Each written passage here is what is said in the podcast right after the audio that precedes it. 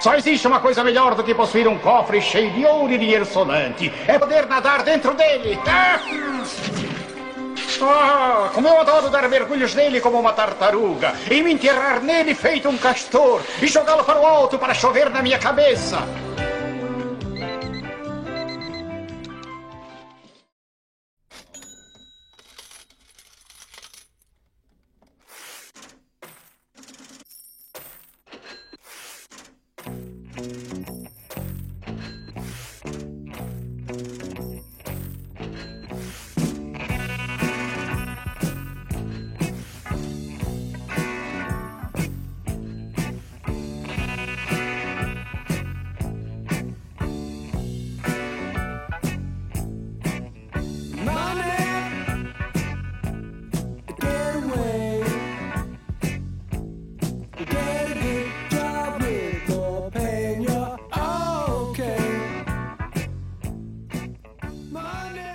Salve, Nerd Comunas! Eu sou Bruno Colasso. Eu sou o Jonas Júnior. E esse é o Comunas Nerd United, seu podcast de política do universo nerd.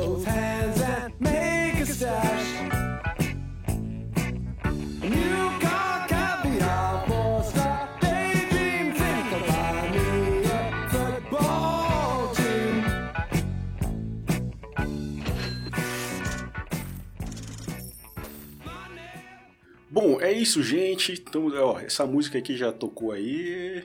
Eu, eu não gosto de música com política, cara. Não vou em show de gente com política. Não dá para separar. Eu não entendo inglês muito, então não dá para fazer essa distinção.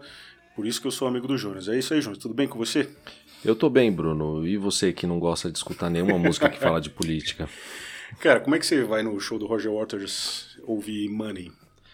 Cara, eu não escuto mano, eu só escuto a instrumental e aquele riff de baixo, porque é isso que vale a música, né? O resto é, enfim, é só palavras, assim, sílabas, letras ali junta. Então, não dou muito valor para essas coisas não, né? Money, isso daí, todo The Wall de, do Pink Floyd. Eu acho que você tá querendo trazer política, exagerar, né? Vamos parar de exagerar, né? Olha, eu acho que a gente foi picado pelo vírus, aliás, contaminado pelo vírus do. infectado pelo vírus do fã de verdade. Beleza, gente? Vocês estão bem? Você tá bom, Bruno? Eu tô, e você? Manda aquele recadinho pra nós. Vamos lá, então, meus amigos e amigas e todos e todes que acompanham o nosso podcast. É, nos sigam nas redes sociais, tá? A gente tá como arroba comunasnerd. Twitter, Instagram, levemente no Facebook. Uh, ali é o canal, se vocês querem continuar o debate aí dos nossos podcasts, postar, questionar, trazer novas ideias, fiquem à vontade. Nosso podcast está aí disponível nos principais agregadores, então nos sigam, favoritem também, porque ajuda, principalmente no Spotify, vocês colocarem lá cinco estrelinhas, que ajuda também o algoritmo a impulsionar mais o nosso podcast e sugerir para outras pessoas, né? Com o objetivo de contribuir aí o debate político no mundo nerd. Muito bem, o tema de hoje do nosso episódio número 25, caramba, 25 episódios, cara. 25. Parabéns por essa empreitada aí que a gente se meteu algum tempo atrás. Chegamos no 25 episódio, que legal. É, a gente vai falar sobre o Tio Patinhas. Olha aí, achou que não ia ter Tio Patinhas? Achou errado. e para é, falar sobre esse tema, hoje a gente trouxe um convidado, o Gabriel Vinícius, do Garou Quadrinhos. Beleza, Gabriel? Opa, beleza. Muito prazer, viu? É, cara, um prazer estar tá, tá com você aqui pra gente comentar aí sobre esse personagem que dispensa apresentações aí. Mas é, queria que você se apresentasse, cara. Então, novamente, muito obrigado pelo convite. É uma satisfação estar aqui no podcast de vocês. É muito prazer novamente. Eu me chamo Gabriel Vinícius. Eu sou estudante de economia lá na Unicamp e sou criador do canal Garou. Comecei aí em outubro do ano passado para conversar sobre quadrinhos, política, economia, história e tentar trazer uma visão mais aprofundada para os quadrinhos, que é algo que está faltando aí na, nos youtubers, né? Então, tô aí mais um para contribuir nessa, nos nossos debates. Bom, o Tio Patinhas é um personagem bastante conhecido e dispensa aí longas apresentações, na é verdade. O Pato Ponduro foi criado na década de 40 pelo gênio Karl Barks, que na minha opinião é o maior contador de histórias que esse planeta já conheceu, apesar de aí algumas afirmações controversas a respeito dele, politicamente até. A inspiração foi o clássico Um Conto de Natal, do Charles Dickens, né, quando o avarento, vocês estão ligados, né, quando o Ebenezer Scrooge é visitado por três espíritos do passado, presente e futuro, né, com a intenção de transformar numa pessoa melhor. Aliás, Scrooge é exatamente o nome do tio Patinhas em inglês, Uncle Scrooge McDuck. Além disso, há ainda semelhança com o imigrante escocês Andrew Carnegie, que fez fortuna e alavancou a indústria siderúrgica americana. Aliás, vou fazer um parênteses aqui: Carnegie é o nome de um board game que saiu esse ano, onde você pode desenvolver sua própria indústria como um bom capitalista, mas apesar disso, o jogo é bem bacana, apesar disso. E também tem o, o, John D. Rockefeller, né, que já levou o título de homem mais rico do mundo e foi o primeiro bilionário americano. O Tio começou a trabalhar aos 10 anos como engraxate, quando ganhou sua primeira moeda de 10 centavos, que virou a sua moeda da sorte. Depois fez fortuna, estimada em torno de 65 bilhões de dólares, se tornando um dos personagens mais ricos da ficção. Um tipo caso de merecimento, não é? Não é isso, né? E se você não consegue ser rico vindo de baixo, então procure um coach. A vida do Tio Patinhas gira em torno do dinheiro, da conquista de mais dinheiro e da proteção do que já possui, além de vencer os concorrentes num processo competitivo incessante. O Patinhas é esse símbolo capitalista. Por exemplo, o proletariado praticamente não aparece nas histórias. Alguns críticos dizem que a classe trabalhadora é representada pelos sobrinhos e até pelos metralhas, e dessa maneira ainda até mais negativa. Mas o fato é que, na minha opinião pessoal, as histórias do Barks são também uma crítica ao capital financeiro especulativo, já que o Patinhas não produz e sempre faz mais dinheiro através do próprio dinheiro que já possui.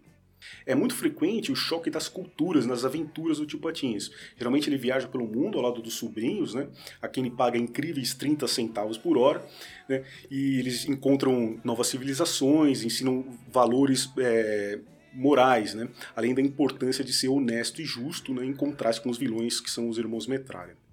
Apesar disso, o Patinhas sempre valoriza a relevância do investimento em si e, e, na própria educação.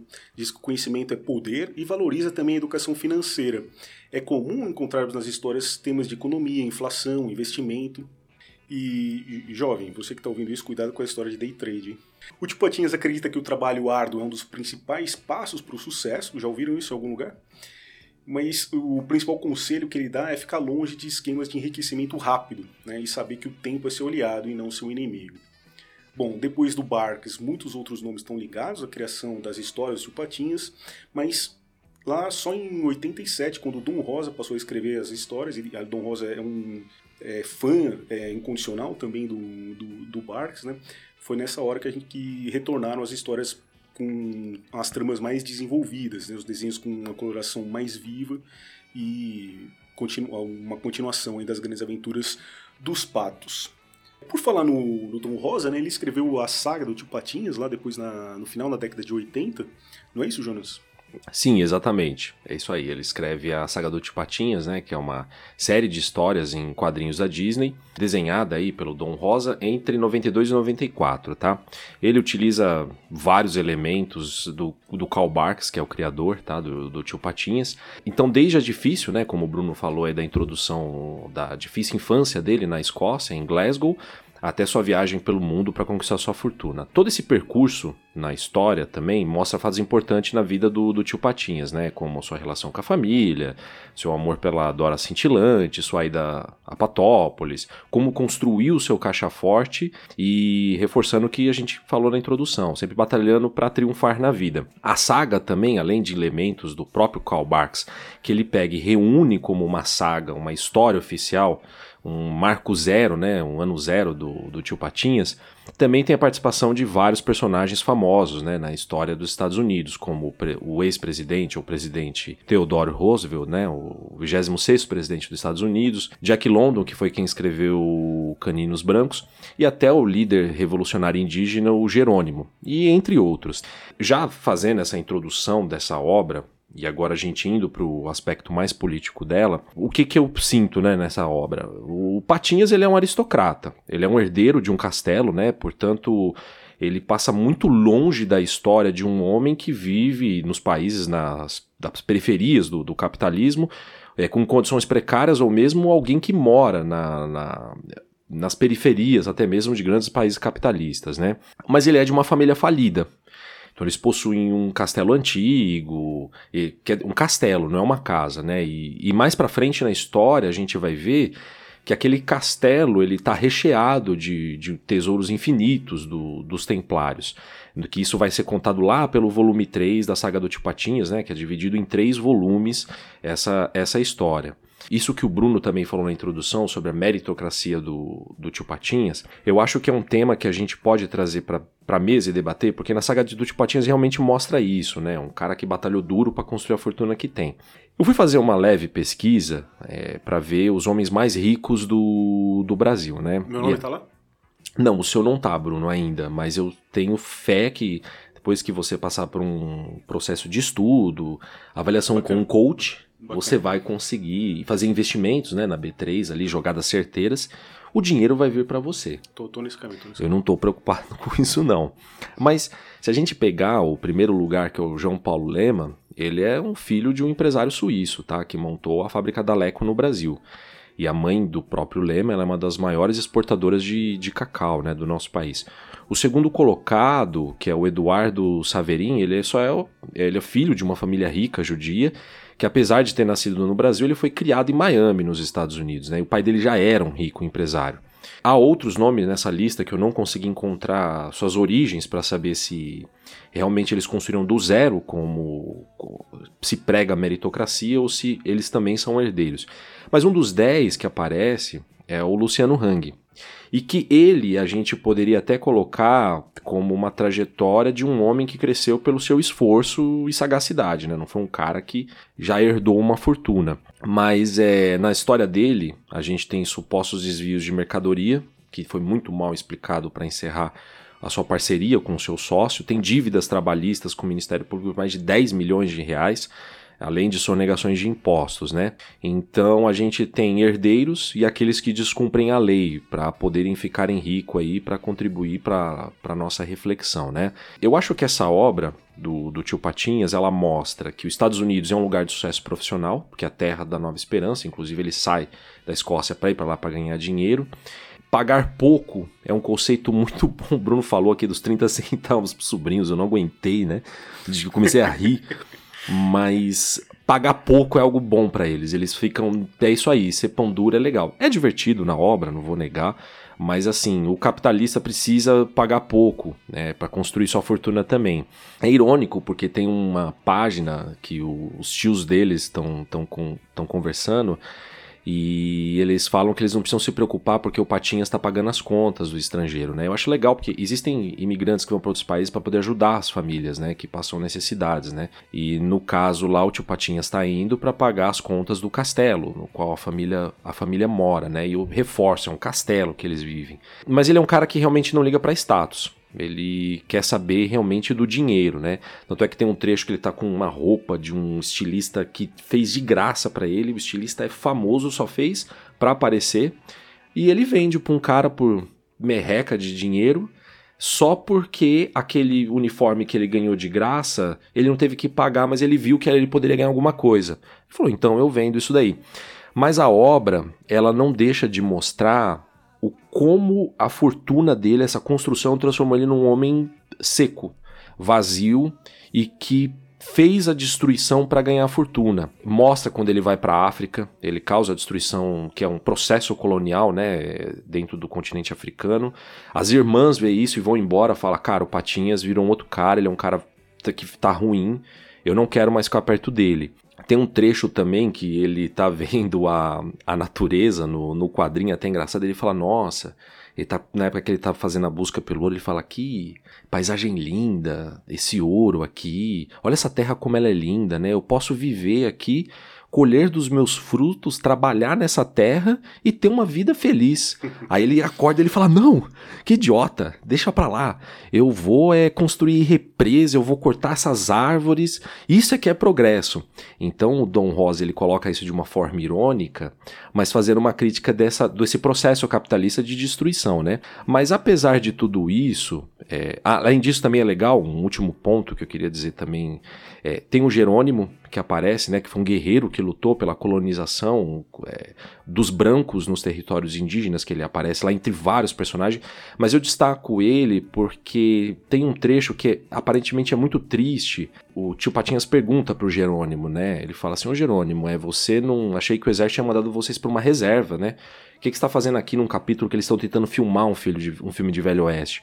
E aí ele fala: Eu tive que fugir para procurar trabalho para o meu povo. Shows do Velho Oeste pagam bem. E é, e é bom mostrar a cultura dos Apaches. Nessa momento, assim, fazer uma interpretação da HQ, parece que ele tá foi corrompido pelo sistema e que isso foi uma coisa boa, mas ele está muito triste. Então ele mostra é, como o, como destruiu também com a cultura indígena. De qualquer forma, o que eu posso dizer dessa obra assim, ela debate consequências de como Patinhas ficou frio pela busca da riqueza, mas a obra não é sobre isso. Ela é sobre meritocracia no meu entendimento, self-made man todo o crescimento do Patinha se dá num contexto norte-americano que acredita nesse modelo do self-made man, mas eu acho que o brasileiro tenta fazer isso aqui, mas a nossa construção econômica é diferente na nossa história. Não é como no, nos Estados Unidos. Né? O, lá se criou. Darcy Ribeiro, no livro dele, no, na História da Economia do Brasil, ele vai falar que nos Estados Unidos criaram-se várias pequenas elites econômicas, porque não havia uma grande elite como teve aqui, como o boom da cana-de-açúcar. Então não ficou na mão de meia dúzia de pessoas construir aquilo. Então criou-se pequenas elites, que essas elites fizeram ali um processo de desenvolvimento próprio, né? Então criou-se essa a, a, gente pode até discutir que eu concordo dessa ilusão do self-made man, mas é uma construção histórica diferente. Apesar de demonstrar essa irracionalidade destruição da natureza e dos povos pelo processo capitalista do, do tio Patinhas, não é isso que é a obra, tá? Eu repito, fica nas entrelinhas, não é um debate claro, mas merece aí um, uma pauta. E, bom, é isso. Cara, eu, eu gostei muito, eu confesso que eu não esperava é, o desenvolvimento que essa obra tem. De fato, eu acho que a, a, o quadrinho, como o Jonas falou, o quadrinho, ele realmente, ele tá, o foco dele é a questão do self-made man. Por mais que o Don Rosa seja muito perspicaz em falar sobre as consequências do enriquecimento e como as irmãs, as irmãs, por exemplo, do tio Patinhas acabam se afastando dele, de fato a história tem um mote. E esse mote é o self-made man, é a construção desse imaginário self-made man na sociedade norte-americana. Não só na sociedade norte-americana, eu acho que a gente pode falar, porque os Estados Unidos, como um grande exportador né, de, de cultura e o que, o, que, o que atualmente a gente consegue entender como soft power dos Estados Unidos, é, essas coisas acabam vindo muito, né? As porcarias americanas também acabam vindo muito aqui para a América Latina, para o Brasil. Então eu acho que essa questão do self-made man acaba também influenciando muito a, a influencia muito assim a porcaria americana que vem para cá, que ela se estabelece essa ideia do self-made man, do homem que se faz por si próprio, coisa que, como o Jonas mesmo disse, o nosso, a formação do nosso capitalismo, por mais que seja diferente, é um negócio que a gente acaba sendo suscetível por conta dessa exportação do, das ideias norte-americanas, né, dos ideais norte-americanos. Mas é, essa obra, ela de fato é, é uma obra muito madura. A narrativa dela é muito boa, eu achei de uma qualidade ímpar. E, mas de fato eu também concordo que o foco mesmo é o Tio Patinhas ali em toda a sua jornada, viajando por diversos países, é, angariando inimigos aonde ele vai, sempre perseverando para construir a sua fortuna. E como essa ideia dele, das consequências da riqueza dele ser um problema, vai tendo também, mas é um negócio que vai ficando em segundo plano, né? O mote mesmo é mostrar esse espírito empreendedor norte-americano. O Gabriel, gente, vocês precisam ver, a gente estava conversando sobre a pauta aqui e tal. O cara me fez uma lista aqui com um zilhão de coisas, cara. Então esse programa hoje vai ter três horas de duração. E para começar, a gente vai falar um pouco sobre a Guerra de Secessão. Aliás, o final, da, o final dela. Tá, é, eu gostaria de focar principalmente no período pós-Guerra de Secessão, porque é um período onde, né, dado que a história do Tio Patinha se passa muito nos Estados Unidos, e o crescimento e enriquecimento dele se deve muito aos Estados Unidos, eu acho muito interessante a gente olhar essa história, a história econômica dos Estados Unidos, principalmente após a Guerra de Secessão, né, que foi de 1861 a 1865. E esse foi um momento ímpar da história americana, porque foi um momento de, assim, os Estados Unidos teve uma industrialização vertiginosa.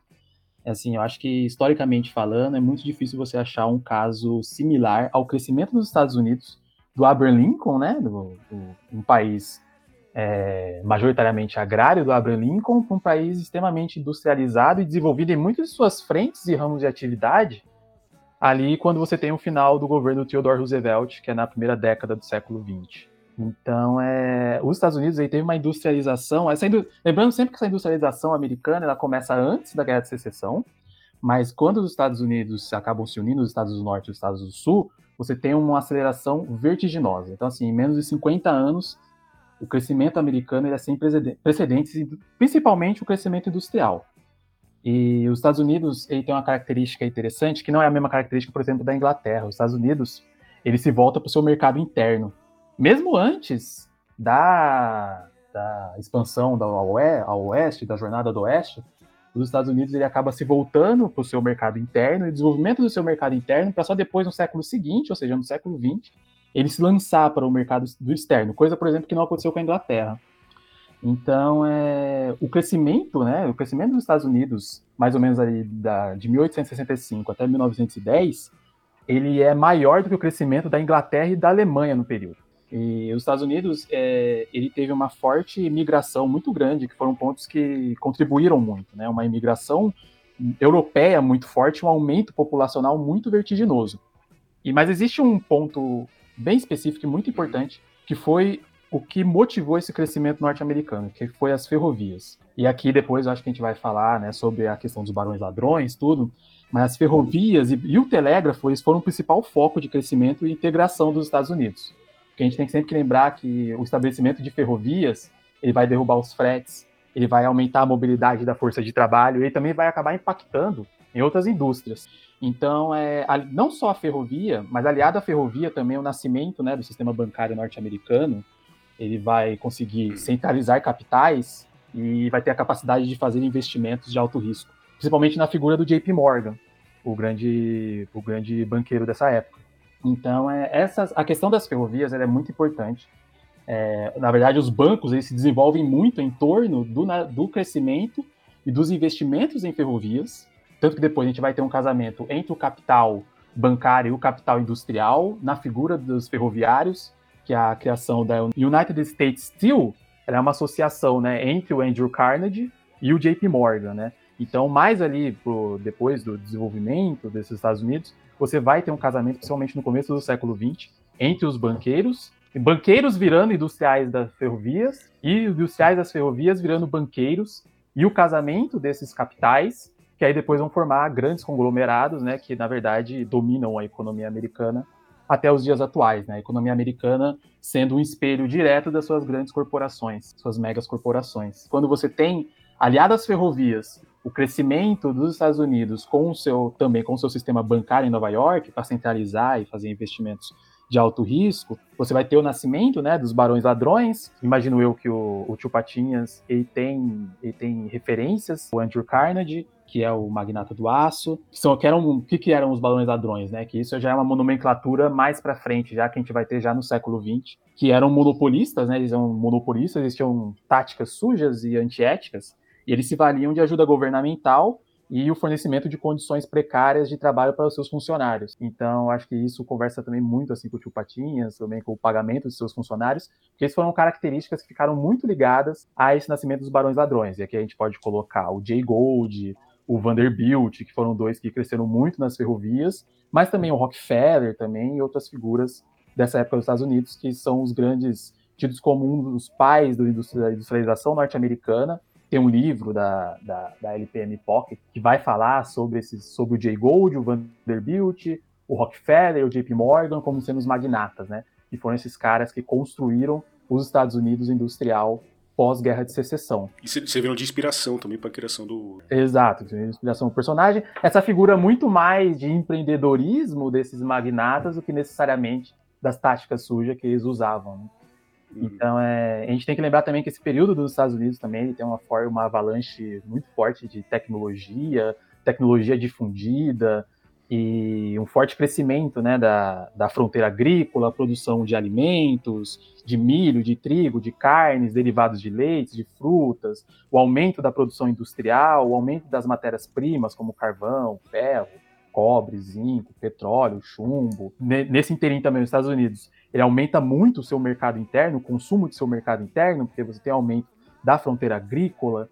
Então, o que acontece nos Estados Unidos de 1865, mais ou menos, até ali a Primeira Guerra Mundial, que quando a gente começa a fazer já uma nova análise já dos Estados Unidos, é um crescimento vertiginoso, você, você tem um crescimento de grandes indústrias, o nascimento de grandes indústrias, você tem um aumento do, do, do, PIB dos Estados Unidos de uma forma extraordinária, você tem o um aumento do PIB per capita. É impressionante como os Estados Unidos ele cresce muito mais do que seus principais concorrentes na época, que era a Inglaterra e a Alemanha. A Alemanha ela apresenta também crescimento econômico, a Inglaterra ela perde é, importância no cenário internacional, os Estados Unidos é o que acaba virando o principal player, a Alemanha ganha também, mas nada comparado com os Estados Unidos.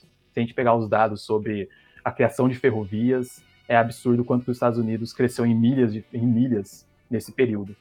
Então, é, eu acho muito importante a gente fazer esse recorte histórico, que a gente precisa mostrar, porque é justamente nesse período que o tio Patinhas está nos Estados Unidos, que ele acaba indo para os Estados Unidos, que ele acaba voltando para os Estados Unidos, e como o crescimento do tio Patinhas, ele casa muito bem com esse crescimento e com essa ascensão do capitalismo norte-americano, para o que muitos historiadores vão chamar de a era do capitalismo moderno, que vai ser inaugurada pelos Estados Unidos pelo crescimento industrial mostrado por eles.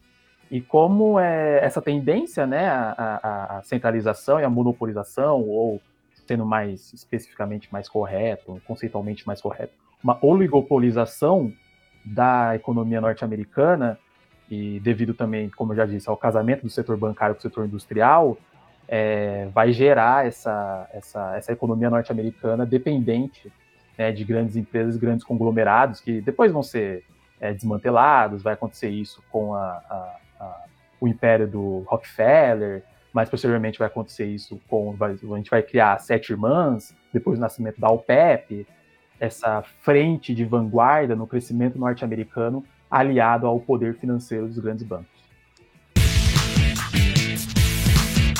Acima dos homens, a lei. E acima da lei dos homens, a lei de Deus. Acima dos homens, o céu. E acima do céu dos homens, o nome de Deus. Acima da lei de Deus. E acima da lei de Deus. O dinheiro.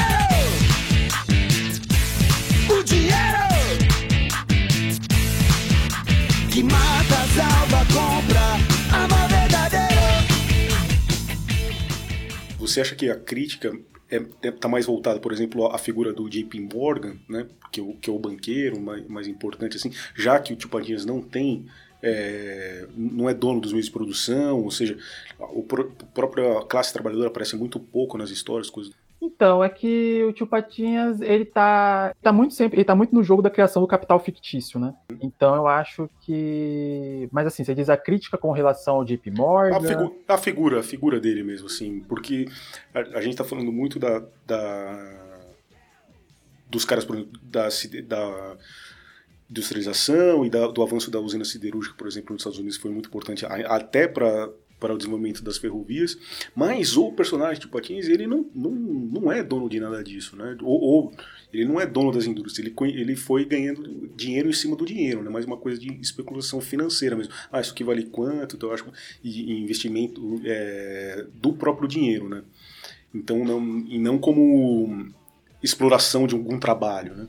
Que, que são coisas diferentes. Né? É, então, mas tem, tem essa questão dele pagar, dele pagar muito pouco, né? Então eu acho que tem um certo, um certo caráter de exploração do trabalho, mas de fato não é um negócio que o Dom Rosa ele vai acabar explorando a fundo, muito pelo contrário. Eu acho, na verdade, que esses magnatas norte-americanos eles vão servir mais como inspiração para a construção do Tio Patinhas, como para algum tipo de crítica. Complementando essa parte desse debate do Tio Patinhas, dos meios de produção, na história dele, ele começa correndo atrás do ouro, né, que é o que inicia a grande fortuna dele. Ele trabalha sozinho, ele não tem ali um, um grupo de exploradores que vão buscar o ouro junto com ele, ele está sempre só. É, ali ele começa a construir a fortuna e no momento que ele começa a ganhar bastante dinheiro, que ele está até bem rico, ele ele vira um banqueiro que é ali que ele começa a construir a fortuna dele, até antes dele fundar o, o Caixa Forte em Patópolis. E tem num trecho que um trabalhador ou um, sei lá, um possível empreendedor de algum negócio vai pegar um dinheiro com ele, um empréstimo, para poder investir no negócio dele. E ele fala: Tó, eu te empresto, mas eu quero 50% do que você coletar.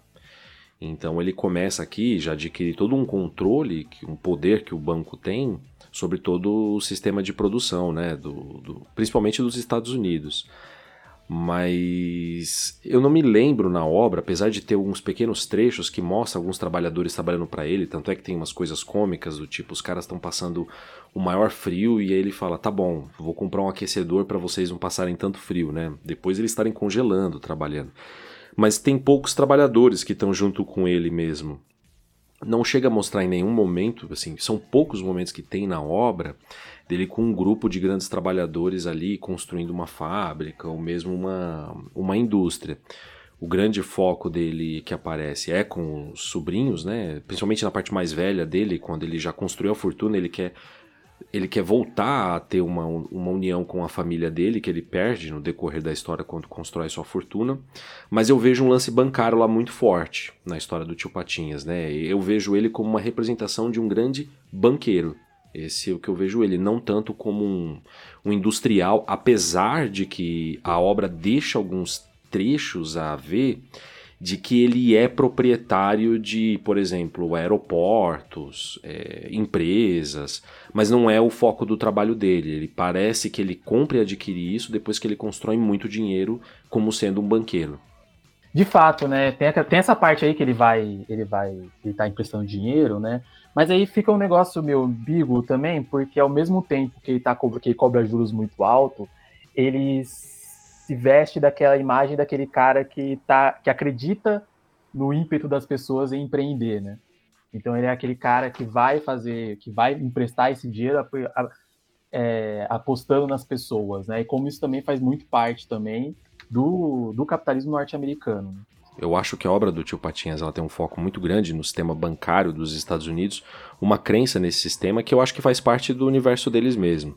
E tanto é por recomendação aí do Gabriel, eu até vi um filme que chama Loucura Americana, que é um filme já antigo já, e que vai contar justamente essa história, né, da crença que o norte-americano ele tem no sistema bancário dos Estados Unidos, de como eles dependem o filme até dá uma deixa mostrando assim como seria o impacto se o sistema bancário quebrasse, mas como os, os americanos e o sistema é dependente dos bancos, mas é, é, uma propaganda também muito do tipo que isso que o Gabriel falou, acredite no sistema bancário porque ele funciona. É uma, é uma propaganda, tá? Para mim o filme assim, é uma grande propaganda do sistema bancário dos Estados Unidos. E só que a gente às vezes deixa de lado para debater e o tio Patinhas ele tem uma, uma criação da fortuna dele muito honesta, mas os bancos em suas raízes, eles não têm uma, um nascimento tão honesto como o tio Patinhas, né, de, de, de um self-made man. Se a gente pegar, por exemplo, banco como o HSBC, né, que ele nasce em Londres, é, mas ele está completamente envolvido na época pela construção dos seus grandes criadores ali do banco com a China e também estava próximo da, da China porque justamente todo o comércio do, de ópio que acontece, a primeira guerra do ópio na China, o HSBC tinha alguns envolvimentos de transporte desse ópio. E nasce toda essa parte da companhia marítima deles. E eles entenderam que ali era uma lacuna que tinha nessa parte de transporte, eles vão trabalhar por isso e eles querem. As autoridades chinesas tentam bloquear esse transporte do ópio, mas eles não querem que isso aconteça. Até que a gente tem a Primeira Guerra, pelo que vai se encerrar em 1842 com o Tratado de Nanquim. Depois da Segunda Guerra do o fim da Segunda Guerra do ópio, tanto as potências britânicas como francesas é, impunham criações de concessões territoriais é, estrangeiras para abrir os portos chineses no comércio. E, e queriam usar o ópio para isso apesar dos chineses não quererem os produtos europeus que viam até lá, eles não tinham interesse, mas eles queriam empurrar isso na China. Além disso, não somente isso, mas os bancos do Reino Unido, eles estiveram fortemente ligados com a escravidão que ocorreu. E apesar deles terem proibido o, a escravidão, porque tinha que ter o capitalismo liberal, apoiar esse processo para falar para o Brasil também, ó, vamos parar com a escravidão porque não, isso não pode ter mais. Os bancos eles financiavam ainda as grandes é, investidores que tinham capital dentro do banco pela escravidão. E, e isso daqui, na verdade, está numa pesquisa do historiador Joey, é Joey Mullen, acho que o nome dele é esse, que ele é especialista em, em, no envolvimento britânico, ele vai especializar nisso no Brasil. Então, mesmo depois que a escravidão ela foi dito que foi abolida no, nas colônias britânicas, é, como Jamaica e África do Sul, eles continuaram investindo. Tá? Não acabou isso, esse processo, eles meio que terceirizavam isso, justamente para não ficar com o nome deles de como se os bancos estivessem apoiando isso, né? Fora isso, também bancos aí investem milhões em. A gente está falando aí de uma concessão entre 2015 e 2019 de mais de um, quase 2 trilhões de dólares para clientes, para mais de 40 empresas aí que do setor de plástico, que, enfim, a gente está num debate aí tanto de meio ambiente, e esses caras estão tudo emprestando dinheiro, Bank of America, JP Morgan, é, o HSBC, e assim, sem nenhum processo de avaliação disso, né? E para fechar essa parte de banco, de como tenta trazer essa imagem positiva do banco, mas ela não é tanto assim, eu fico aí com uma dica para vocês, que é um documentário da Netflix, que se chama Na Rota do Dinheiro Sujo. E tem um capítulo que vai falar sobre o HSBC como todo um processo de lavagem de dinheiro que os narcotraficantes no México faz no México junto com o HSBC nos Estados Unidos para poder, enfim, o HSBC fazia vista grossa para lavagem de dinheiro, afinal de contas era dinheiro usando, e o próprio Estados Unidos aplica uma multa que é equivalente a cinco semanas de lucro do HSBC. E a galera fica revoltada, fala, gente, isso daí é cinco semanas de lucro. Aí eles acham, não, a gente acha que isso daí é suficiente. Em nenhum momento o HSBC sai da, dos Estados Unidos. Muito pelo contrário, ele continua lá trabalhando, diz que aplicou algumas políticas ali de melhoria, mas está lá. Então essa fé no sistema bancário é, é muito forte lá e não é um sistema limpo. Bom, outra coisa que é, foi importante, né? é a expansão né, e a jornada para o oeste do, do dentro do, dos Estados Unidos e a expansão da própria reforma agrária, né, da garantia de terras, meio que é, existia uma doutrina, né, uma crença que é, era destino, era um, uma vontade divina né, de, do, do, americano poder se expandir aí dentro do, do continente é, da América do Norte. Né? Não é isso aí, Gabriel? É isso mesmo, exato é, o, que os, o que a gente convenciona chamar de o destino manifesto, né? Nada mais que uma vocação, os Estados Unidos acreditavam que eles eram um povo prometido, acreditam nisso até hoje, e que eles tinham a vocação, né, de que eles tinham que expandir seus, seus domínios ao oeste, expandir seus territórios, né, como se eles fossem um povo predestinado por Deus. E os Estados Unidos fazem isso, né, por meio do que foi, na verdade, uma grande reforma agrária, né, que é, ou que também se chama de Grants of Lands, né, que na verdade nada mais é do que na tradução uma concessão de terras feita pelos estados, e os Estados Unidos vão fazer isso por meio do Homestead Act, né? Que era o, o um, um, colono com mais de 21 anos, aí poderia ter acres, né? Se ele trabalhasse numa terra no oeste durante cinco anos, né? Então, se ele ficasse trabalhando durante cinco anos nessa terra no oeste, também tinha outros, outras questões, como ah, não ter lutado contra os Estados Unidos ainda, mas principalmente ele tinha que ter mais de 21 anos, trabalhar na terra durante cinco anos, pagando uma taxa quase que simbólica para ter o direito dessa terra, né? Então, acho que é muito, é muito, é muito interessante quando a gente fala. Existe essa demonização muito grande do movimento sem terra, demonização também da questão da reforma agrária, sendo que quando a gente vê os, todos os, os, países desenvolvidos que tiveram um crescimento muito exponencial fizeram sua reforma agrária, né? E os Estados Unidos não fogem da regra. Os Estados Unidos fez sua reforma agrária por meio da Homestead Act, dando essas terras para colonos e para imigrantes também, né? Imigrantes europeus que chegavam nos Estados Unidos que queriam desbravar, né? O Faraó Far East, né, o que a gente ficou conhecendo como Faroeste, que vai dar origem né, para as histórias de cowboys, principalmente nos filmes de Hollywood. É, é eu acho importante como o cinema norte-americano é muito importante na criação da, do imaginário da sociedade norte-americana, e isso em diversas frentes, né? Então, como aqui o Jonas comentou, ele comentou do filme, da, do, filme do Frank Capra. O Frank Capra ele foi um desses cineastas, né, que foi para a linha de frente, por exemplo, da guerra, filmar a guerra, né, os lendários cineastas norte-americanos, e ele tinha também né, muito esse cinema de elevação da moral do povo norte-americano, então ele vai fazer o Mr. Smith Goes to Washington, que é um filme que vai conversar muito depois com o tema que a gente vai falar depois, que é a formação do self-made man, do mito da narrativa do self-made man nos Estados Unidos.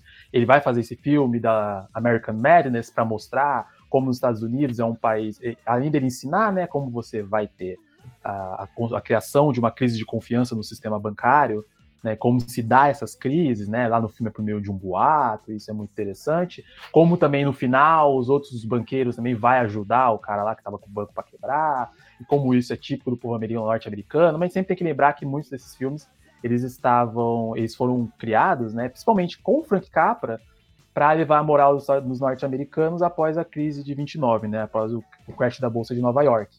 E é um momento ali onde os Estados Unidos passam uma, uma, uma crise muito forte é, tem outro filme também, que é As Vinhas da Ira, também, que vai tratar do John Steinbeck, que é do Steinbeck, né? E é, é, dirigido pelo Ford, mas é escrito pelo Steinbeck, que vai tratar também da miséria, né? Tra trazida pela, pela crise de 29. Mas voltando aqui na questão do, das farsas do, dos cowboys em Hollywood, é porque, como eu disse, o sistema norte-americano ele é muito, ele cria muito o imaginário da sociedade norte-americana, por bem ou por mal, né? Quando a gente já está falando de racismo aqui, a gente vai falar do The Birth of Nation, por exemplo, que vai criar na sociedade americana um imaginário muito racista sobre o negro, e principalmente sobre o estereótipo do negro estuprador. Então, tanto por bem ou por mal, o cinema norte-americano é vital na construção dessa narrativa que também é muitas vezes exportada, né? Que não só ronda dentro dos Estados Unidos, como também é exportada para outros países. Isso vai afetar muito a criação da figura do cowboy, né? Que é, nas histórias do Tio Patinhas, a gente vê aquele fariste, né? Aquele faroeste muito romantizado, com, é, é, é, com os duelos, tudo. E, mas que na verdade não era assim, né? É, é, nas, nas cidades dos Estados Unidos na época, você tinha o controle de armas nas cidades, né? Você, é, você não podia andar todo mundo que entrava nas cidades no, faro, no faroeste, no, no, lado oeste dos Estados Unidos, eles não poderiam entrar com armas na cidade, você tinha um controle muito rígido com relação a isso. Você não tinha só cowboys brancos, você tinha cowboys negros, tinha cowboys indígenas. Eles não usavam sempre aqueles chapéus super estilizados. Muitos deles usavam chapéu de coco, e muito menos usavam também aquelas roupas que se convencionou, né, que a gente convencionou a imaginar como a figura de um cowboy clássico também, que vai também ser exportada também para filmes é, na Europa também, principalmente para os westerns italianos. Né? Então, é, não tinha também os, os, cowboys, por mais que eles passam, passam essa imagem do, de cowboys super violentos, tudo, eles também não eram tão violentos assim. A maioria deles, eles ficavam é, cuidando de gado, cuidando de vaca. Muitos deles também não, não andavam né, de cavalo, então teve, você teve uma compra muito grande por parte do governo dos Estados Unidos de camelos para eles andarem. Então também não era esse negócio que a gente sempre vê de cavalo, de roubo também, a grandes trens, tudo. Então eu acho interessante a gente trazer essa questão do cowboy, porque é algo que se repete na história do Tio Patinhas, mas também não é algo que quando a gente olha a história a gente vê. Então assim, vai muito para a criação também da formação do povo norte-americano, e como o cinema, e sempre, os Estados Unidos sempre tem que ver como o cinema está lado a lado com a construção dessas histórias épicas do povo norte-americano, principalmente quando a gente olha filmes como O Vento Levou também, que conta uma história super romantizada da Guerra de Secessão, né, e da, da jornada também, daquela mocinha do filme, mas como, na verdade, quando a gente olha mesmo, as coisas são diferentes, né. Isso que você falou do mito do cowboy, a própria HQ ela deixa isso até de uma certa forma bem clara, porque realmente o Tio Patinhas ele tem um período que ele tá no, no oeste americano, ele se torna um grande herói, ele é um vaqueiro assim sensacional, todo mundo ama uhum. ele, e ele é um grande pistoleiro também, inclusive, mas tem um trecho que quando foca justamente nessa história dele como que acho que a última história dele como cowboy nos Estados Unidos, que justamente que aparece o Jerônimo, o, esse revolucionário índio que lutou contra o, o, toda a colonização do homem branco nos Estados Unidos, tem uma hora que o Jerônimo ele fala para um dos tios do tio Patinhas, né, que ele fala é, que ele reconhece ele como um homem bravo e ele fala, olha, nós bravos devemos ficar juntos. E aí um deles fala, né? Tem razão, nossos dias de glória estão chegando ao fim. Aquele colocando como glória para o cowboy americano e também para ele como um, um, indígena. E aí ele complementa, e no trecho tem até uma cidade meio velha, destruída, um monte de abutre, e ele fala: as grandes tribos estão confinadas às reservas e velhos pioneiros como nós é, participamos de show idiotas. Somos obsoletos como esta cidade. E aí ele abraça todo mundo e ele fala: o último censo diz que as fronteiras desapareceram, levando o presidente a declarar que a primeira era da história americana terminou. nós somos relíquias. E aí o índio olha para ele com uma cara meio triste, o Jerônimo, e fala: o espírito que nós representar estar morrendo. Eu acho que isso são momentos que ele. Porque a grande obra do Karl Barks, o, a, a, saga do Dom Rosa, do Tio Patinhas, ela é na verdade um. Ela tem história da toda essa saga norte-americana e ele coloca isso e deixa lá. Depois eu vou debater isso um pouquinho mais para frente, num outro episódio do Comunas, do Comunas Flash, para não ficar muito extenso, mas é uma coisa que o Bruno falou, porque o próprio Karl Barks ele tinha uma crítica também a esse excesso de destruição do capitalismo que ape... porque apesar da esquerda ter pego algumas ideias no passado, principalmente com a saga do aquele livro do Pato Donald, para ler Pato Donald que nasce no Chile para criticar o todo o tio Patinhas como uma máquina do imperialismo, da propaganda norte-americana, mas o Karl Barks, ele, ele, apesar dele ser um norte-americano, enfim, ter crença no liberalismo, mas ele não era a favor, ele não tinha ideias de, isso com o tempo foi se revelando, de que ele não era um cara que queria essa máquina de destruição do capitalismo, né, que fez, apesar deles estarem é, marchando sobre isso. E esse é um trecho dessa obra que representa muito bem esse fim desse momento dos cowboys nos Estados Unidos. É que, é que também esse, esse período ele também não foi muito longo, né? Não. Eu acho muito não. importante é, ele também colocar isso na história, porque de fato, assim, às vezes a gente, a gente parece que durou muito tempo, né, essa coisa do cowboy nos Estados Unidos, mas não foi, foi um, tempo, um período muito curto, assim. E de fato, quando você fala, né? Acho, ô, ô, Jonas, acho que você comentou, você falou do Karl Barks, mas você ia falar do Dom Rosa, né? Não, eu falei realmente do Karl Barks é porque é o seguinte, o, é, eu, eu, na verdade não é o Dom Rosa, é que assim, o... A primeira vez que eu li a saga do Tio Patinhas, eu fiquei meio na dúvida se ela é uma obra que faz que fala assim, olha, é isso mesmo, Estados Unidos é o máximo e a gente tem que colonizar tudo isso daí e destruir. Acreditem na, na imagem norte-americana, né? Uma propaganda, literalmente, tá? Eu tô falando um, uma HQ em formato de propaganda. Porque há muitos. Na década de 70 nasce um livro, né? Que eu não me lembro do nome, mas acho que é para ler Pato Donald. Para entender. Isso, é, para, para entender Pato Donald. Para ler o Pato Donald. Ah, para, isso, é para ler. Para, para ler e entender o Pato Donald, né? E o que, que ele vai fazer ali, esses chilenos? Eles estão assim, cara, estão no auge da ditadura do, do Pinochet, o, o, se eu me engano, Salvador não, não, Allende. Era, era, do, era no governo Allende. Isso, que inclusive eles, até os autores chegam a aceitar que eles foram atacados na, na rua, porque estavam destruindo as crianças, né, que queriam ver a Disney. E eles criam essa, essa, essa ideia do livro que na época as pessoas acreditaram nisso. Tanto é que na própria introdução do livro que eu li, desse do, do Pato Donald, e depois eu fui ler outras teses, eles encararam a Disney, assim, não ela teve um caráter de, de propaganda no Brasil, foi feito isso, tem até um livro que explica muito bem isso, mas é mas ela não tem, eles tentam eu eu considero às vezes com caráter até panfletário, assim, dessa coisa tipo assim, ah, isso é norte-americano, é propaganda, então isso não presta. É, os caras estão querendo maquinar isso daqui. Eu cheguei a ler teses depois, porque os próprios chilenos, eles não faziam traduções exatas de como estava a obra. Não é que a obra do tio Patinhas, ela não é uma obra que faz uma ode ao self-made man, à meritocracia e ao sistema capitalista. Não é isso. Mas pegaram o Karl Barks e colocaram ele como se ele fosse uma máquina de propaganda dos Estados Unidos.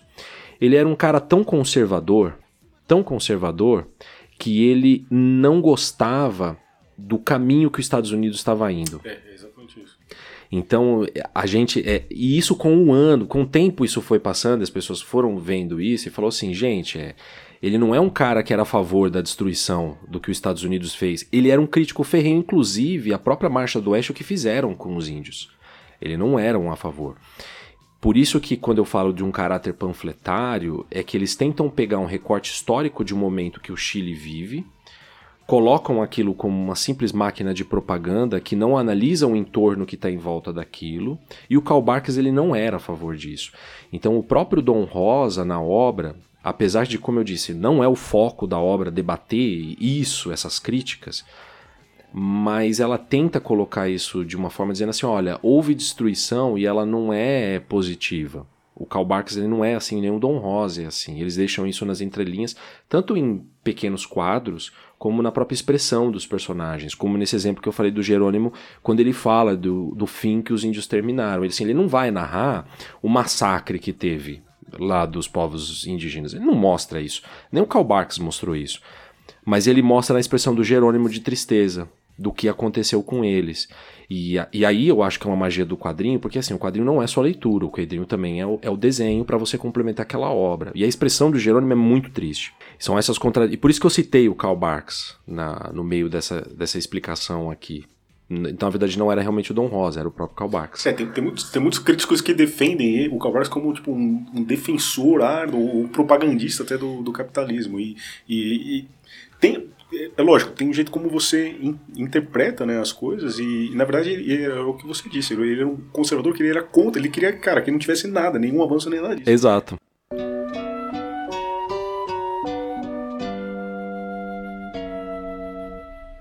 Dinheiro na mão é vendaval, é vendaval na vida de um sonhador, de um sonhador. Quanta gente aí se engana e cai da cama com toda a ilusão que sonhou. E a grandeza se desfaz quando a solidão é mais. Alguém já falou mas é preciso viver. E viver não é brincadeira, não. Quando o jeito é se virar, cada um trata de si. Essa, essa questão, ela vai muito de encontro também à crítica, né? A gente tem uma crítica da, da a crítica à bomba atômica, né? No, em certa altura do quadrinho, né? Quando a gente tem lá a explosão do vulcão de Krakatoa, que foi uma explosão de 1883, que foi o equivalente, se a gente pegar hoje, a 10 mil bombas, isso, isso, isso foi uma das coisas que eu mais achei interessante no quadrinho, porque a gente está falando de um acontecimento de 1883, com Chupatinhas, lá em 1883, perto da ilha de Java, na Indonésia, e aí quando você tem essa explosão, né, que foi o equivalente a 200 megatons, e assim, é um absurdo, eu tava, eu fui pesquisar assim mais sobre os impactos dos megatons, né? É absurda essa explosão, né? Comparado, por exemplo, com a bomba de Hiroshima e com a bomba de Nagasaki, tanto que afetou, afetou por anos o, o, o, o clima terrestre em muitos lugares do mundo, essa explosão do vulcão Krakatoa. E nessa parte, quando tem essa explosão, e é muito legal como é, é um formato de um cogumelo a explosão do vulcão, assim, ele deixa quase um formato de um cogumelo. E o tio Patinhas, né, ele fala que é, nessa história tenha né, a participação do Pardal, e ele fala: hum, não vale a pena porque o Pardal está é, estudando novas formas de energia, novas fontes de energia. E no começo o tio Patinha ele se interessa muito por isso. E depois que ele vê essa explosão, ele vai dizer que, hum, não vale a pena contratar o Pardal para pesquisar novas formas de energia.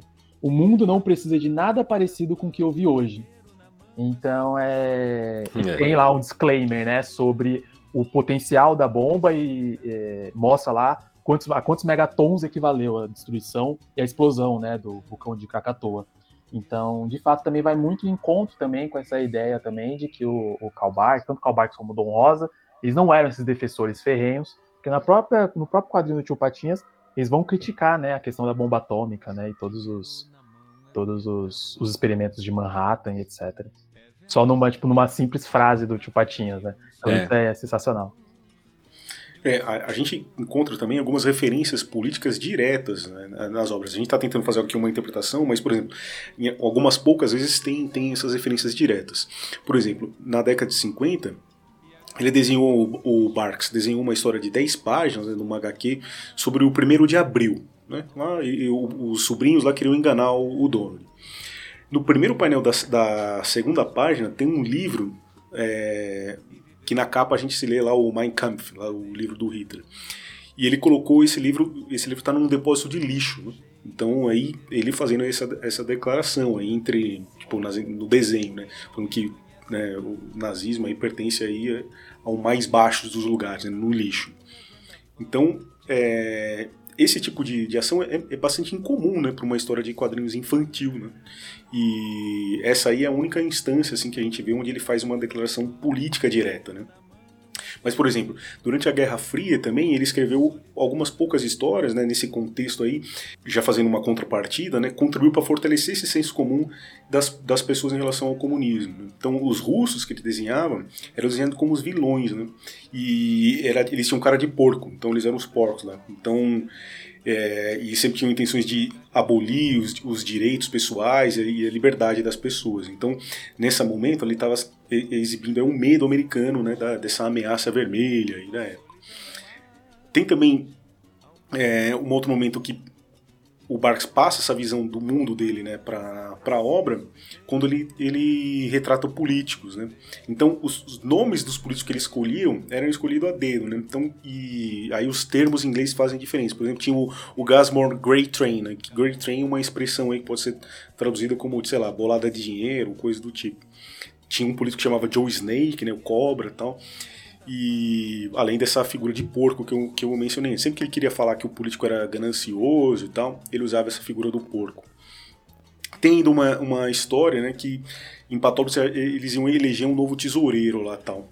Aí um dos concorrentes da eleição era o próprio Tio Patinhas.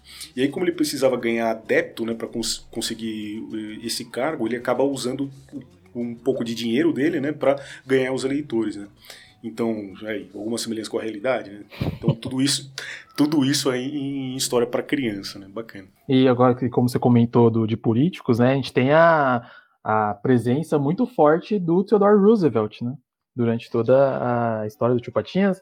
Depois a gente vai ter a, a como o, o, Roosevelt, né? Que dá esse ímpeto, dos vários ímpetos que o Tio Patinhas tem, né? Roosevelt, que ajuda ele também nessa jornada de construção e criação da sua riqueza, né? Ele é muito influenciado pelo Roosevelt, depois vão se vão vão se vão daquela tem uma guerra lá em Patópolis, lá onde ele vai construir o forte dele. E aí ele vê que o Roosevelt, né, que chega lá, é, é muito interessante, né, como o Roosevelt, ele tem a ligação para Washington, e o Roosevelt, o Roosevelt, né, que depois a gente vai ter o primo dele de quinto grau, que é o Delano Roosevelt, que vai ser o criador do New Deal, né? Nos Estados Unidos após a, a, a crise de 29.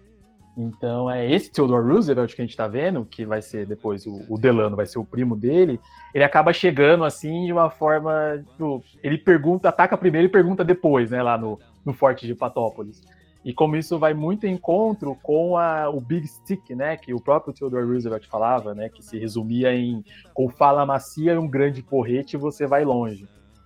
Então, o, o, é, eu, acho, eu achei muito interessante essa forma que ele adapta o Theodore Roosevelt para a história. E depois a gente vai ter o Theodore Roosevelt na criação do canal do Panamá, é, que foi criado justamente, um, um, canal criado no Panamá justamente para transporte de mercadoria. E pensando, né, os Estados Unidos pensando em questões militares, da disponibilidade de exércitos, tanto no Oceano Atlântico quanto no Pacífico. Mas, e também tem uma, tem uma parte muito legal também sobre o Tio Patinhas, acho que é no terceiro volume daqui, dos, dos três encadenhados da Abril, quando ele vai, ele fica com o primeiro ursinho Ted, né? E, e como de fato também o Ted, o ursinho Ted, que a gente, que a gente hoje conhecido dos filmes, de fato também ele foi baseado numa caricatura que um, que um chargista fez do Theodore Roosevelt. Aí esse cara que fez um, é uma empresa que acabou vendo essa charge do Theodore Roosevelt. Teve uma caçada, né? Um governador chamou o Roosevelt para fazer uma caçada. Só que chegando lá, o, o, o urso, né, estava machucado, tudo, e aí o Theodore Roosevelt não quis matar o urso, né? Que ele achou que, tipo, meu, o que vale eu matar esse urso que tá machucado? E aí um cara, um chargista que estava lá, ele fez a, a, a, charge do momento, e essa charge rodou os Estados Unidos. E uma, um cara que vendia, né, ursinhos, que, um cara que vendia brinquedos, ele acabou pegando, né? Ele pediu, ele pediu permissão pro Roosevelt de pegar um ursinho que ele tinha colocado na frente da loja dele e chamar de Ted, né? Como homenagem. E aí esse Ted é o Ted que a gente conhece hoje como esse ursinho marrom, né? Que é em referência ao Theodore Roosevelt, que é esse presidente que é muito presente nos quadrinhos do Tio Patinhas. Então isso é muito interessante. É, tem até uma discussão entre eles, né? No final, depois o canal do Panamá para disputa mesmo, é. realmente, do, do urso. Exato. Tem. É, que o tio, o tio Patinhas. As irmãs do tio Patinhas escolhem o urso, né? Quando o tio Patinhas ele tomou lá aquele chá que ele, ele, ele apaga, né? Aí depois, só lá na frente, que a gente vai ver que, na verdade, esse é o primeiro TED, né? E aí o tio Patinhas vai querer colocar aí para leilão, né? Isso é muito interessante. Aí o tio Patinhas fala que ah, isso daí foi um dos meus piores negócios, mas acaba se transformando nos melhores negócios dele. Bom, e a história do merecimento aí na, na história do, do Patinhas? É por aí mesmo? Então, eu gostaria aqui de. Eu gosto de me apoiar em dois, dois é, escritores, que é o Clodomir Viana Mug, que ele é brasileiro, ele é um romancista e escritor, e o professor é, da Universidade da Califórnia, já falecido, o, acho que Viana Mug também, que é o Jeffrey Louis Decker, ele é um professor do departamento de inglês da Universidade da Califórnia, o Viana Mug ele vai tratar muito da questão do, do self-made man, ele vai tratar também sobre isso em contextos brasileiros e em contextos americanos, em contexto, em contexto, em contexto no Brasil e em contexto nos Estados Unidos. E o Jeffrey Lewis Decker que ele vai mostrar, ele vai, ele lança um livro, né, chamado Self-Made Man. Não, desculpa, ele lança um livro chamado Made in America, Self-Styled Success for from Horatio Alger to Oprah Winfrey. Meu inglês, meu macarrônico aí. É, vai lançar esse, esse livro na, na, década de 90, que vai mostrar sobre a evolução do self-made man. E o Viana Mugay também está aqui no Brasil analisando essa questão também, também se valendo do contexto brasileiro, mas é, eu gostaria de me, de me orientar por eles dois, que eu acho a leitura deles sobre o self-made man muito interessante. Mas o Viana Mugay é muito rápido, né? O Viana Mugay ele vai falar sobre um, um, ar, um arquétipo, né? Do, do, do self-made man nos Estados Unidos, ele se divide entre o pioneiro, né, que é aquele desbravador de terras, principalmente né, após a Guerra de Secessão dos Estados Unidos, do, o desbravador de terras do Oeste, que vai enfrentar provações e que vai enfrentar todos os problemas ali de você é, é, é, lavrando uma terra nova, uma terra desconhecida, tudo. E também a questão do Yankee, né, que já é esse empreendedor mais moderno. Então, Viana Muga, ele vai, para ele, os Estados Unidos vai ser construído na figura desses dois arquétipos. Quando a gente pega o pioneiro, ele tá meio que numa primeira etapa do self-made man. E quando a gente pega o Yankee, ele já tá mais numa última etapa do self-made man. E o Jeffrey Lewis Decker, ele vai criar, ele vai fazer uma história, né, de como se desenvolveu esse self-made man, tanto do pioneiro até esse Yankee, né, que são esses arquétipos construídos pelo Viana Mug. E o Jeffrey Lewis Decker, é, a gente tem que lembrar, é, a gente tem que voltar, na verdade, para a segunda metade do século do século XIX. Na, ficou muito conhecido nessa época contos, né, as novelas dos rags to riches, que também é dos trapos à riqueza, que é a história de indivíduos que saem de uma situação de extrema pobreza e alcançam a fortuna e a notoriedade. Então essas histórias se tornaram muito famosas na segunda metade do século XIX, após a Guerra de Secessão, e o Jeffrey Lewis Decker ele vai criar três eras, como assim podemos dizer, três separações do self-made man.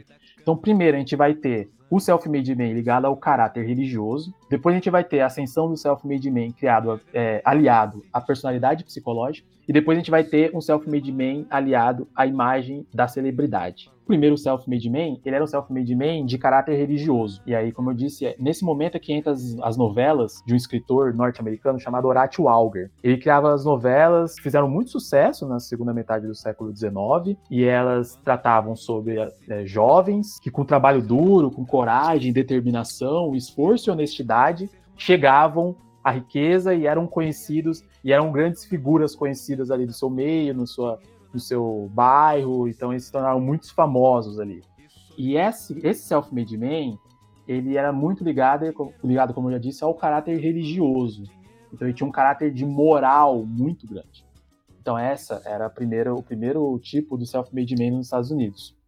E aí, né, como a gente já falou aqui do Capra, né, mas o Capra, ele parece seguir nos filmes dele muito esse primeiro caráter de self-made man principalmente no Mr. Smith Goes to Washington, que é aquele a mulher faz o homem, a figura, a, o personagem principal, ele é muito ético, ele é muito moral, ele tem um caráter assim ilibado. Esse personagem está muito ligado a essa primeira onda do self-made man nos Estados Unidos, que aí, como eu já disse, ele corresponde à segunda metade do século XIX, principalmente por esses contos do trapo à riqueza do escritor Horatio Alger. Ali, da metade, do começo do século XX em diante, a gente já vai ter uma questão do self-made man ligada à personalidade psicológica. Então, o que, que é isso? É, a, a sociedade norte-americana, né, essa sociedade industrial norte-americana, ela começa a fazer a transição de uma esfera de produção para uma esfera de consumo.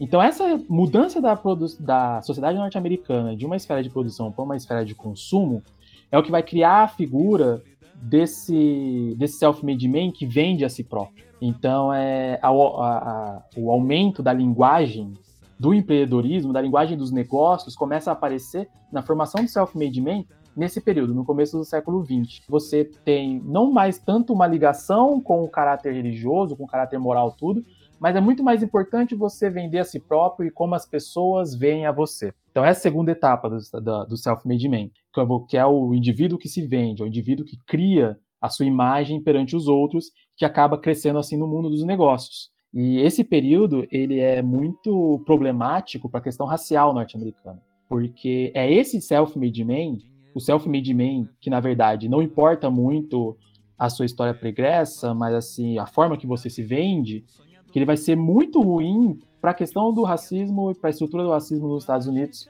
porque é quando a gente vai começar a ter, nos Estados Unidos, existem as literaturas, é o que a gente chama né, de literatura de sucesso, que é a literatura não só que une não apenas os contos e novelas do Horatio Alger, como também as biografias de homens de sucesso. Então, nesse período nos Estados Unidos, no começo do século XX, você vai começar também a ter a aparição de biografias de homens negros de sucesso nos Estados Unidos. E isso acaba nublando o debate da estrutura americana de racismo, porque não importa se você foi escravo, sabe? Não importa o seu passado. O que importa é como você se vende.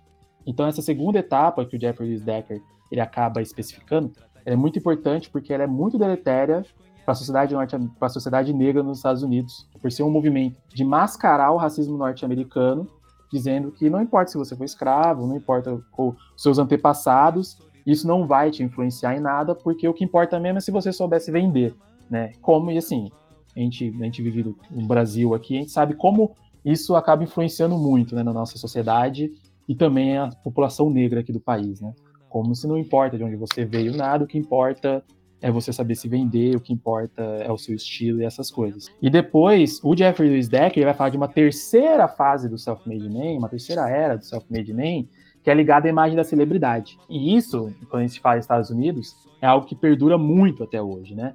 Então é uma, é uma imagem de celebridade do self-made man muito ligada à mídia, ligada à ascensão da imagem e a personagens que fazem fortuna do dia para a noite, principalmente por conta do ambiente virtual, por conta da ascensão da internet. Então a gente vai ver muitos desses milionários, figuras como hoje que a gente vê Elon Musk, esses caras, Jeff Bezos, tudo. A gente percebe que não importa muito de onde eles vieram, porque por mais que eles se vendam como self-made man, a gente sabe que eles não são self-made man. O Elon Musk, o pai dele tinha, tinha minas na, na África. O Jeff Bezos, ele o primeiro, o Jeff Bezos principalmente se vende muito como self-made man, mas um dos primeiros investimentos que ele teve para começar o negócio dele vieram da família. Né? A gente sabe como o Steve Jobs veio de família de classe média alta, a gente sabe como o Bill Gates, idem. Essa terceira fase do self-made man, ela não está ligado muito para os seus antecedentes ela tá ligado muito também na questão da ideia, de você ter uma ideia e você fazer essa ideia se desenvolver, se enriquecer, ligada muito ao ambiente e a criação desses milionários, é, esses milionários, esses bilionários midiáticos que estão aí fazendo nave de piroca e indo para a Lua, sabe? E saindo do E assim, é muito interessante como, na verdade, por mais que o Jeff Lewis Decker crie essas três etapas do Self-Made Man, ela sempre, assim, não é um negócio que começa e acaba, começa e acaba, começa e acaba, como a gente aprende muito quando a gente estuda história, certo? Movimentos. Então, assim, em muitas é, eras nos Estados Unidos, em muitas etapas, em muitos momentos, é, muitas dessas características elas vivem juntas ou separadas, tudo. Hoje, os Estados Unidos, eles levam muito em consideração esse, o caráter religioso da primeira etapa do self-made man. Então, por exemplo, quando a gente pega os filmes, por exemplo, como A Procura da Felicidade, a gente tem é, o caráter do personagem sendo muito levado em consideração. E esse é um filme que saiu agora na primeira metade do século XXI, acho, 2003, 2004, não me lembro bem. E esse filme leva muito em consideração o primeiro self-made man. Aquele que tinha o caráter, aquele que tinha uma ética, aquele que sai da pobreza e que chega à riqueza com muito esforço.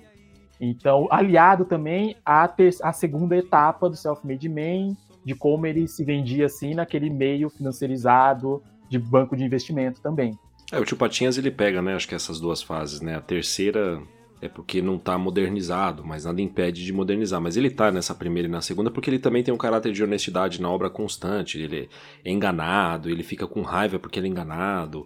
ele tenta ser honesto, mas toda hora tá levando golpe, mas mesmo assim continua lutando contra esse monte de golpista para tentar crescer.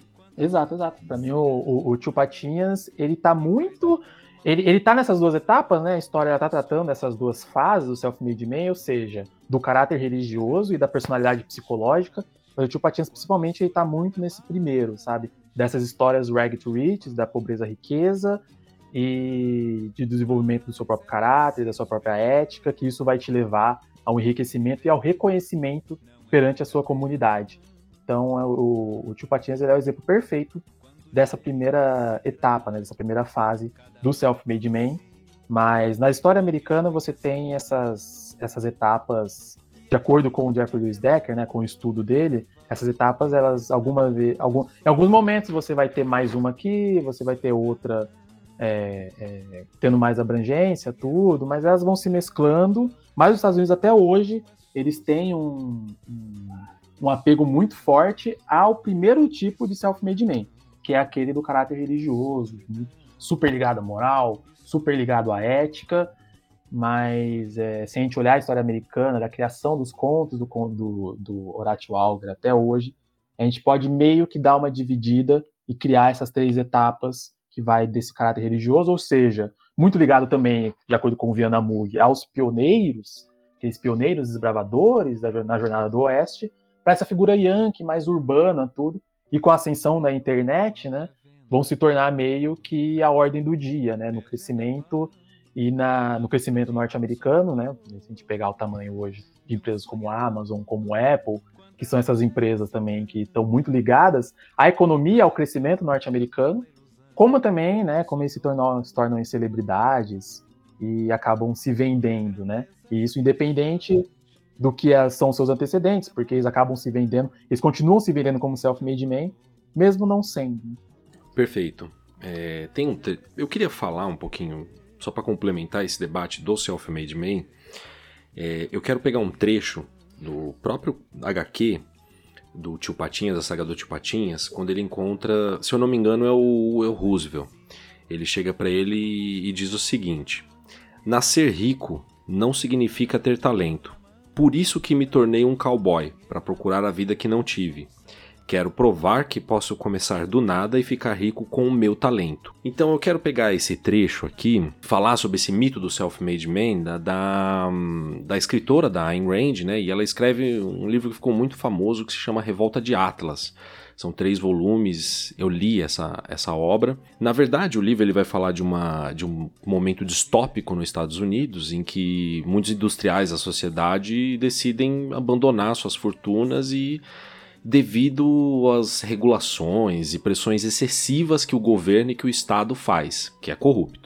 E na verdade, porque esse nome, né, revolta de Atlas, né? O Atlas é o titã, que ele é punido para sustentar o céu nas costas conforme a mitologia. E essa referência, ela é clara com a ideia do livro, porque ele quer, ela quer dizer o seguinte: os empresários é que sustentam o mundo e sem eles a gente não consegue desenvolver nada. Então os empresários começam a abandonar, começam a não construir nada, a burocracia da sociedade faz ela emperrar, não ir mais. Então eles começam a criar todo esse mito, essa ideia da burocracia, principalmente um ataque à União Soviética, porque a Ayn Rand ela é da Rússia ela sai de lá no momento que tem a, após a Revolução Russa, ela foge de lá e vai viver nos Estados Unidos. Então, ela tem uma defesa muito forte dessa parte de razão, do individualismo, né, do, do homem, do self-made man, do capitalismo, e essa falha do governo que atrapalha o desenvolvimento da sociedade. Se eu não me engano, a própria família dela tinha alguns negócios e eles perdem esses negócios, né, é, durante esse processo. Eu vou entrar mais em detalhes, não como nas flashes sobre ela, para não fugir muito muito, para trazer para cá. Mas tem um dos personagens desse livro que eu quero casar com essa, essa conversa do Roosevelt, que é um dos empresários que é um argentino. Ele é muito rico, que chama Francisco da Cônia, e ele é um herdeiro de uma fortuna, uma fortuna gigante. E o que, que ele faz no livro? Ele abandona toda a fortuna da família e ele constrói uma fortuna do zero, simplesmente sem depender de ninguém da família dele, para provar que a fortuna dele, assim como a ideia do Theodore Roosevelt, não precisa você ser um herdeiro para ser um cara, um grande empresário ou um, um, uma pessoa, enfim, que se destaca na sociedade.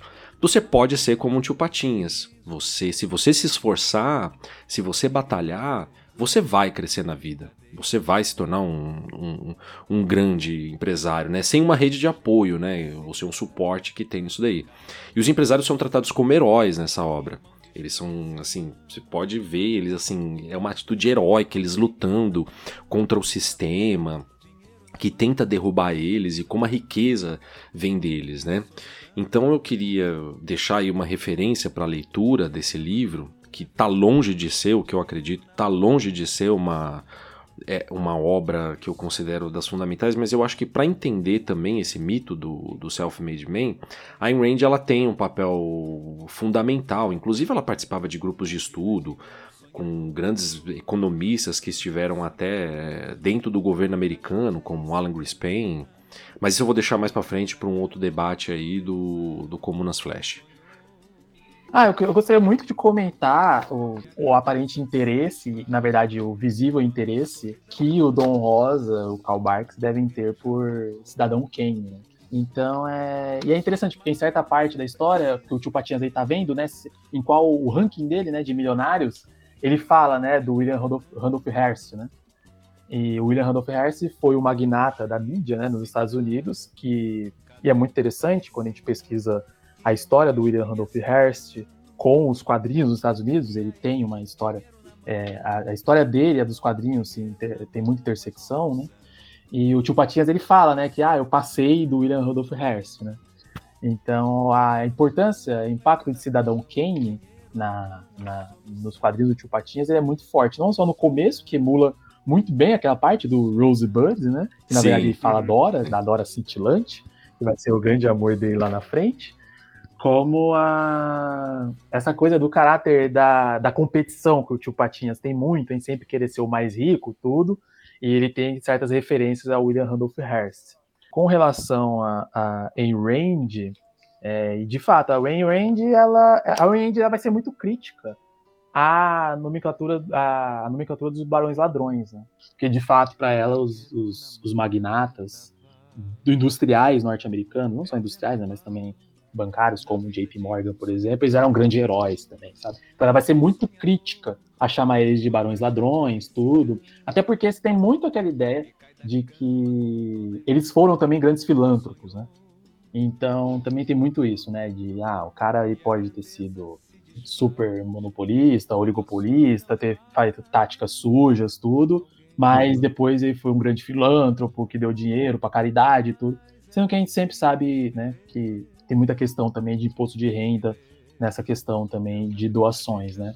E a Ayn Rand, ela vai ser um grande, um dos grandes personalidades, né, da formação da, do neoliberalismo, que principalmente vem ali depois da década de 80, com a Thatcher e o Reagan, mas ela vai ser vital, ela era super amiga, né, ela era super chegada da Alan Greenspan, né, que foi muito tempo presidente do, do Fed, e ela, ela vai ser muito influente na ideologia californiana, que é uma ideologia que vai unir os hippies com os yuppies nos Estados Unidos e que vai gerar o Vale do Silício, sabe? Muitos dos grandes é, gurus da tecnologia do Vale do Silício são influenciados pelo casamento dessas ideias, né? Entre o, o a ideia hippie e a ideia é, a ideia do empreendedorismo, né? E como isso vai gerar os novos democratas nos Estados Unidos, com o Bill Clinton, com a Hillary Clinton, e como ideologia californiana, ela vai também gerar é, esses magnatas do Vale do Silício, né? Esses novos magnatas bilionários do Vale do Silício, que são apaixonados por Ayn Rand. Né? A Ayn Rand ela vai ser muito importante na construção dessa ideia de individualismo, dessa ideia do homem procurando a sua felicidade, colocando sua felicidade em primeiro lugar, e como ela vai acabar ajudando muito a construção do neoliberalismo como racionalidade mesmo, né? Porque eu acho que às vezes as pessoas, às vezes a gente fica, eu pessoalmente, eu acho que às vezes a pessoa fica muito nesse debate sobre neoliberalismo, se o neoliberalismo é política ou o neoliberalismo é só economia, sendo que eu pessoalmente acho que é uma racionalidade. Eu acho que no, a, a política e a economia é importante Mas a questão do neoliberalismo está em quando a gente começa a tratar relações sociais como relações monetárias, sabe? Como você naturaliza isso na sociedade.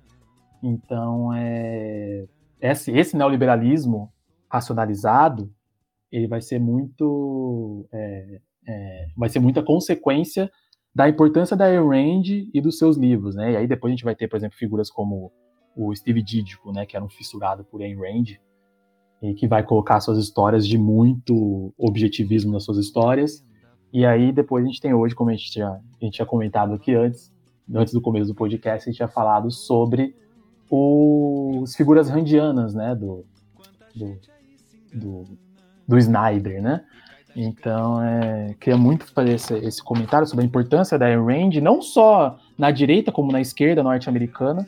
Hoje, o Partido Democrata ele é fruto dos novos democratas nos Estados Unidos, e os novos democratas foram muito influenciados pelos escritos da Ayn Rand, da, tanto que você pode ver que é, a, a, aproximação né, que existe entre o, o Partido Democrata norte-americano e o, o Vale do Silício, né? E o Partido Democrata faz muito sucesso no Vale do Silício, principalmente em eleições, tudo. Porque você tem esse casamento e a Ayn Rand, ela tá nessa história é, influenciando a todos e principalmente ao neoliberalismo aí, que daria outro podcast aí, mas infelizmente a gente não tem tempo. É, bacana. Cara, realmente nosso tempo tá. Já estão gritando aqui na minha orelha que tem que acabar o podcast, não sei o que, né? E, bom, eu queria é, agradecer, Gabriel, é, sua presença aí, é, trazer essa, suas ideias para o debate, ajudou bastante. É, no momento que a gente grava esse episódio, né, o acontecimento está, né, entre aspas, aí, mudando, mudando, entre aspas não, né, tá mudando o mundo de fato, né, que foi a morte da Rainha Elizabeth II, né? Então, nas redes sociais aí uma mistura de reverência e revolta, né, por parte das pessoas. Né? Então, alguns sensibilizados, outros aliviados, né, com acontecimento. E tem uma história do Patinho na década de 50, é, que saiu na década de 50, né, que ele é hipnotizado e ele descobre que uma vida passada ele foi um grande capitão espanhol que escondeu um baú lá com bastante ouro. Né? E aí ele vai parte uma aventura para tentar achar esse baú e recuperar essa grana e tal. Então, nessa e algumas outras histórias, a gente vê essa relação dos colonizadores né, com os saqueadores, né? Então, nos, dos povos da, das Américas. Então, tudo isso é sob tutela do, do governo inglês, nesse caso, da, Rainha, da Elizabeth I, né? E depois, em outras histórias, a gente vê também com os, os conquistadores espanhóis, né? Como o governo do rei Felipe II, que também foi rei de Portugal, e tudo mais. Então, nesse contexto aí, nessas histórias infantis também tem essa relação aí de, de colônias e tal. Então, é para refletir também é, nesse contexto atual que o mundo vive hoje também. Recadinhos finais, Jonas? Sim. É, eu quero deixar uma dica, já que o Gabriel citou o Cidadão Kane e o Orson Welles, e já que falamos do Tio Patinhas da Disney, eu deixo para vocês uma dica, um capítulo do podcast Leitura Obriga História, do História FM. É o capítulo 81, que se chama Boa Vizinhança, a política de aproximação entre Brasil e Estados Unidos. Por quê? É, pré-segunda guerra mundial, os Estados Unidos cria o, o, personagem da Disney, que é o brasileiro, o famoso Zé Carioca. E a ideia dos Estados Unidos, o que, que ele vai narrar nessa, nesse momento? Não é só Disney, tá? Mas assim, Carmen Miranda, entre outros pontos. Mas os Estados Unidos, ele procura criar tudo isso, e o Orson Welles ele vai fazer um papel fundamental, que é tentar criar uma indústria de cinema no Brasil, para criar essa política de aproximação entre Brasil e Estados Unidos e construir uma política de boas vizinhança, principalmente para tratar o, a Alemanha nazista como inimigo. É, o podcast é bem legal, que vai narrar todos os problemas de cinema no Brasil tem. Por incrível que pareça, a gente não virou a nova Hollywood porque o Brasil era muito conservador e os americanos julgaram que a gente não estava pronto para ter uma indústria de cinema aqui. Veja bem, tal, assim, eu quero levar até que ponto o quão conservador o Brasil é, porque os, os americanos entendiam que os, a, o cinema levaria ideias é, que poderiam mudar o comportamento da, das, das, de uma sociedade, e o Brasil não estava pronto para isso pelo seu conservadorismo. O Brasil era tão conservador que não permitia filmes norte-americanos que eles lutavam ao lado soviéticos. Os aliados sabiam que para onde a União Soviética ou Stalin fosse, provavelmente seria o lado vencedor. Então eles criaram vários filmes fazendo os soviéticos como aliados. E o Orson Welles vem para cá tentando criar essa indústria do cinema, e ele fala do Zé Carioca e da Disney, que muito longe de ser uma questão só de uma ideia da CIA para ir lá né, controlar o país, mas mais uma criar essa imagem de somos amigos, olha, nesse momento a gente é aliado, vamos lutar contra esses caras, né? Evidente com suas contradições aí que fica para um outro debate. Quero agradecer ao Gabriel por ter comparecido aí no nosso podcast e a todos vocês que escutaram o Comunas Nerd, compartilhem e um beijo para todo mundo. Gabriel, seus recados finais? É, adorei conversar aqui sobre o Tipo Patinhas, vocês fazem um trabalho fera, eu gostaria que vocês continuassem nesse caminho. E acho que é isso. Eu gostaria, é, como a gente comentou muito sobre, é, sobre o caráter financeiro do Tio Patinhas, tudo, eu gostaria muito de indicar o filme, que é O Capital do Costa Gravas, um cineasta grego, e ele vai falar sobre o capitalismo como uma instituição por meio de um banco. E eu acho que esse filme ele conversa muito bem com todo o nosso papo aqui que a gente teve sobre os excessos dos bancos e como, na verdade, eles são vendidos de uma forma que de fato eles não são. Então, gostaria só de deixar essa indicação e novamente agradecer a oportunidade aqui e nos vemos numa próxima. Deixa o, o canal aí. Bom, o canal a gente disse, mas não sei se tem redes sociais, tá? Ah, tem, tem. Só. É, é, meu é o Garo Quadrinhos, né? E no Twitter você me acha como. É, no Twitter também, no, no meu canal é o Garou Quadrinhos, no Twitter você me acha como arroba Garou Quadrinhos. E no Instagram eu fico como gabriel.vinicius304, porque como eu uso às vezes para postar coisas pessoais também, eu misturo junto com coisas do de que eu tô lendo, com indicações de filmes, tudo. Então, é, esse é mais pessoal, mas eu também posto coisas lá sobre o canal, tudo. Mas meu Twitter, que é especificamente pro canal, é Garou Quadrinhos também. E o meu canal é Garou Quadrinhos no YouTube. Bacana. É isso, gente. Valeu! Comunas Nerd United, o seu podcast de política na cultura nerd.